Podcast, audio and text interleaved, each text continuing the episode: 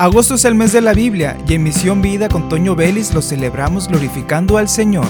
Durante los 31 días del mes estudiaremos textos seleccionados según el capítulo correspondiente al día en el libro de Proverbios, así que quédate para escuchar el mensaje de Dios. Bienvenido. Bienvenidos a Misión Vida, soy Toño Vélez, ya estamos para iniciar el capítulo 24 de esta serie de Proverbios en el mes de la Biblia, agosto. Ya casi se termina este proyecto, pero los podcasts continúan, los spots de radio también, y bueno, tantas cosas que vienen por delante. Y les recuerdo que Misión Vida es un proyecto que nació hace algunos años en un programa de radio, pero se convirtió en podcast. Y también hay una rama que se dedica a las reseñas de Biblias, de libros cristianos, novelas cristianas. La puede encontrar en plataformas de video como la biblioteca de Toño. Suscríbase y encontrará parte muy interesante de la escritura, pero en reseña. Muestro algunas Biblias de las que tengo en mi biblioteca personal. Hago la reseña, usted puede ver el contenido y podrá elegir qué Biblia se acomoda más a sus necesidades, así como libros para el estudio bíblico y herramientas muy interesantes que hay en Internet para disposición de usted. Es muy importante que aprendamos de la palabra y más los ministros del Señor es muy importante que estén siempre aprendiendo, estudiando, porque hay tanto de dónde leer. Ya no hay excusa para decir es que no tengo para comprar libros y si existen plataformas digitales muy económicas en las que usted puede encontrar tanto, tantos libros a muy buen precio para estudiar con la ventaja de que los puede llevar en su celular, tablet, en computadora, a un precio realmente barato. Así que bueno, iniciamos este capítulo, el 24, en la nueva traducción viviente, e inicia de la siguiente manera, no envidies a la gente malvada, ni desees su compañía, pues en su corazón traman violencia y sus palabras siempre traen problemas. Esto nos recuerda la edad, la adolescencia de muchos, en, las que la rebeldía, el querer darle contra los padres, pues nos hacían tomar malas decisiones con las amistades. Elegimos amistades que no son convenientes y que nos pueden traer malas consecuencias. Lamentablemente mucha gente ha perdido años de su vida con personas así y al final pues pierden años en los que pudieron haber estudiado y terminan diciendo, bueno, mis padres tenían razón. Y tú, joven que me escuchas, estás a tiempo, estás a muy buen tiempo de escoger un mejor camino. La Biblia dice que los malvados son como el tamo que arrebata el viento. El tamo son basuritas pequeñas que el viento se las lleva y las esparce y desaparecen ya de la vista. Son arrastradas por el viento, pero dice que los buenos, que los sabios, son como un árbol que está plantado junto a un río, por lo tanto sus raíces están muy cerca del agua y siempre va a estar nutriéndose y va a dar su fruto a su tiempo y su hoja no cae y todo lo que hace prosperará. Así que tienes dos opciones, elegir el camino para convertirte en un tamo que arrebata el viento o el camino de la sabiduría en el cual siempre habrá vida, habrá abundancia, habrá paz en medio de los problemas. En el otro camino vas a tener los problemas, pero vas a estar atribulado. Pero en el camino de la sabiduría tendrás paz en medio de la tormenta.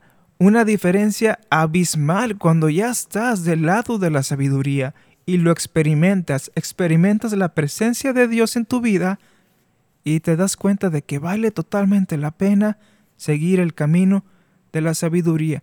No los envidies, no desees estar con ellos. No, no pienses que les va mejor. Aparentemente puede que sí, pero pues son como el tamo que arrebata el viento. Sus palabras siempre traen problemas. El hijo necio es un dolor de cabeza, menciona Proverbios. Es un dolor de cabeza para su madre. No seamos así, muchachos. Tenemos que avanzar, tenemos que crecer, tenemos que valorar honrar a nuestros padres porque es un mandamiento de parte de Dios.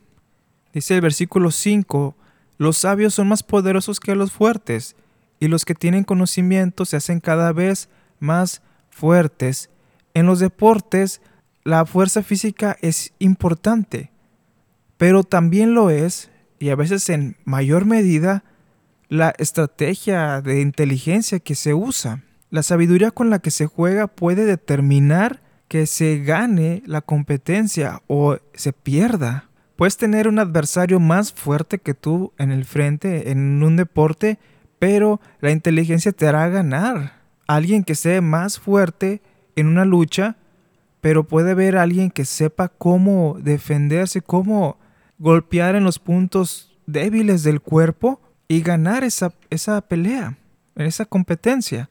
En el box, cómo derribar al oponente estudiándolo y la inteligencia hace que avances y ganes. Por lo tanto, los sabios son más poderosos que los fuertes. Entonces tú llénate de sabiduría para enfrentar al mundo, llénate de inteligencia para enfrentar al mundo, prepara tu corazón, prepara tu mente, llénate de conocimiento. Tienes la Biblia, tienes la palabra de Dios que nos trae la luz a nuestros pies para avanzar y las herramientas para vencer al pecado y en lo secular, prepárate también, estudia, supérate, aprende cada día para tener más herramientas para sobrevivir en este mundo, que cada vez la competencia académica es mayor. Entonces tú como hijo de Dios, llénate de sabiduría, pídele a Dios mucho de ella y supérate. ¿Para qué? Bueno, para sobresalir entre todos y tener un excelente trabajo.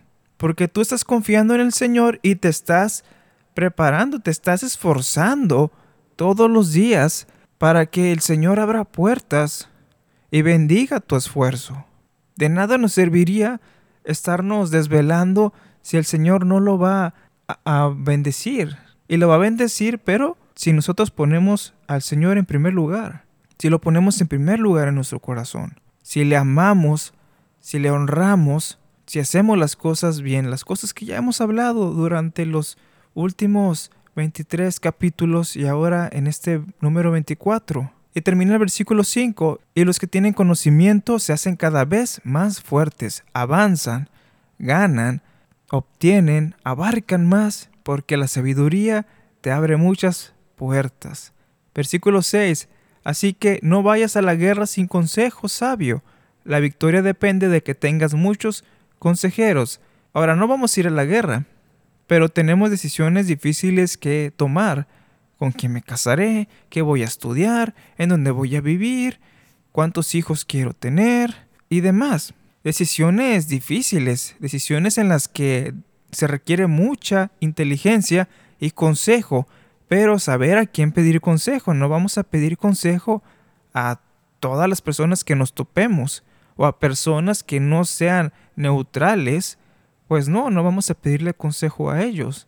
Los casados, saber a quién pedir consejo, a quién recurrir para hablar de los problemas de la pareja. No van a exponerlo en redes sociales. Amigos, ¿qué hago porque mi esposa hace esto? Mi esposo hace esto. ¿Qué me recomiendan? Ah, mi esposo eh, le huelen mucho los pies. Ah, mi esposo es muy aburrido. No, la ropa sucia se lava en casa, dicen. Y con gente de confianza, acérquese y pida algún consejo. Es de necios no pedir consejo, pero sepa quién pedirlo. Puede ser a algún pastor. La victoria depende de que tengas muchos consejeros, pero no estamos hablando de 20, 30 consejeros. De que alguien te da un consejo y, ah, gracias. Y te vas con otra persona, te da otro consejo, ah, gracias.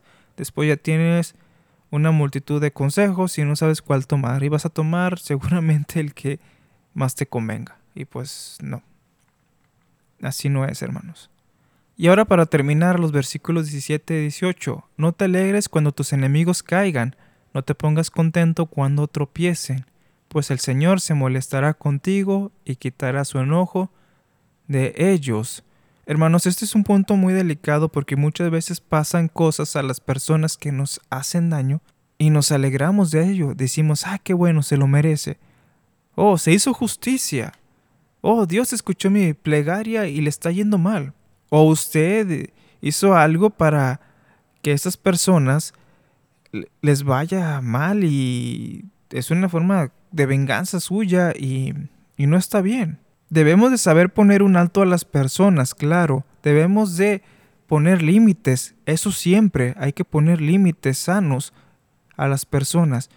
Pero si en mis manos está el futuro de una persona en el trabajo, si, si yo provoco algo que lo va a dañar, pero solo porque esa persona hizo algo que me hirió en el pasado y tengo la forma de hacer que esa persona caiga y lo hago con ventaja, lo hago gozándome en eso, pues aquí está diciendo, el Señor se molestará contigo.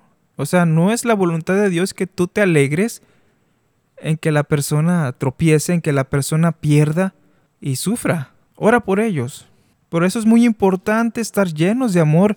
Es muy importante dejar que el Señor obre en nuestro corazón para que no tengamos esa mala actitud de alegrarnos cuando ellos pasen situaciones difíciles.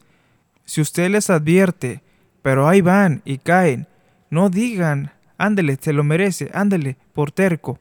Y se ríe y usted se siente satisfecho porque se hizo lo que usted estaba advirtiendo. Y no, hermanos. Nos dolemos por la situación de la gente, sea quien sea. Nos duele cuando sufren.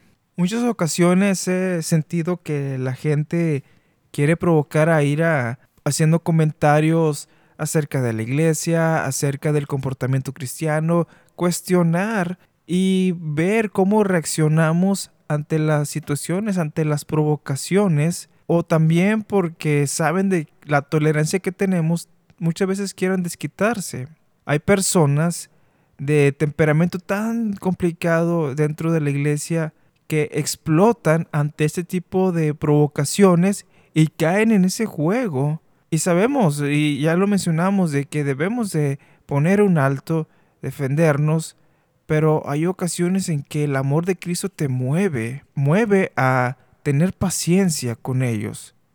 Yo en lo personal no puedo a veces poner un alto con palabras que yo sé o que bien se podrían utilizar para poner un alto. Pero en lo personal a veces me cuesta. Veo a los ojos de ellos y veo a un humano, veo a una persona que falla, veo a una persona que tiene errores, pero también debemos de ver que hay una persona que necesita a Cristo, una persona que necesita del amor de Dios, una persona que necesita del consuelo de Dios, que tal vez tenga una herida, que tal vez su corazón está destrozado, que tal vez sus inseguridades las oculta tras una máscara de arrogancia, que tal vez sus complejos lo hacen ser una persona terrible para con todo, sobre todo con nosotros que muchas veces nos toca tolerar, porque somos los cristianos y, y, saben de que no vamos a explotar y se quieren aprovechar de ello y ponemos un alto, pero, pero saben cómo decir las cosas más para nosotros refrenarnos. No es necesario analizarlos para saber todo esto porque muchas veces eso es. Son personas que necesitan el amor de Cristo, necesitan una transformación de Dios, necesitan que el poder de Dios actúe en sus vidas. ¿Y cómo va a ser si nosotros no les amamos? Tenemos que amarles y lo podemos demostrar en oración a ellos. Tal vez no sea prudente estar cerca de ellos, hay que poner límites, claro, pero la oración lo puede todo. Con la oración las fortalezas todas caen, dice el canto. Y así terminamos el episodio para el día de hoy. Soy Toño Vélez, esto es Misión Vida. Atentos para el día de mañana, 25 de agosto, capítulo 25. Bendiciones a todos.